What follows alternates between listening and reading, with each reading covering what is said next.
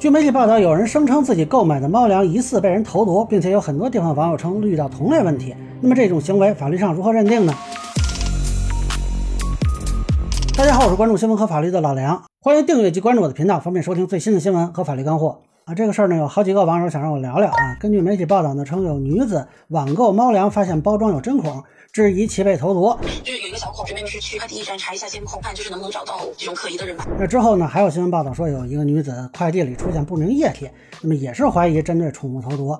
那么网友就质疑了，这是不是故意杀人呢？啊，因为担心这也会影响到人的健康嘛。那据报道呢，有的物流企业已经开始保密发货了。啊，我觉得首先一个问题是，目前还没有真正认定投毒的。啊，说有针孔的女士也没有确定说猫粮里发现有毒物质，说不明液体的女士也没有确定这个不明液体到底是什么。所以说到底是不是有人投放了什么东西啊？这个其实是不确定的。当然，网上还有各种传言，但目前没有看到具体已经核实的案例。那么咱们假设啊，确实有人投放了什么物质，也要看这个物质本身的毒性如何。假如有人就是放了一些恶心的玩意儿，比如说尿。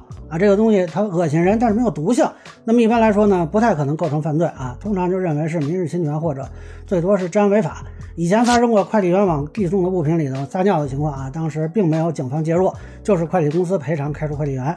那另外一种可能呢，就是放入了对宠物有害，但是对人体没有太大的伤害的东西啊，比如说烟井这个东西，小剂量对人体危害不大，但是可能导致宠物死亡。呃，这个我认为，如果宠物价值比较大。可能构成故意毁坏财物罪，啊，如果价值比较小呢，有可能是寻衅滋事啊，也有可能就是治安违法和民事侵权，具体要看投放的数量、剂量，还有相关的影响结果啊，这个就不好具体的去判断了。但如果投放的是对人体也有害的东西，比如说是剧毒，那么就要看投放者是针对一个特定的人投放还是不特定。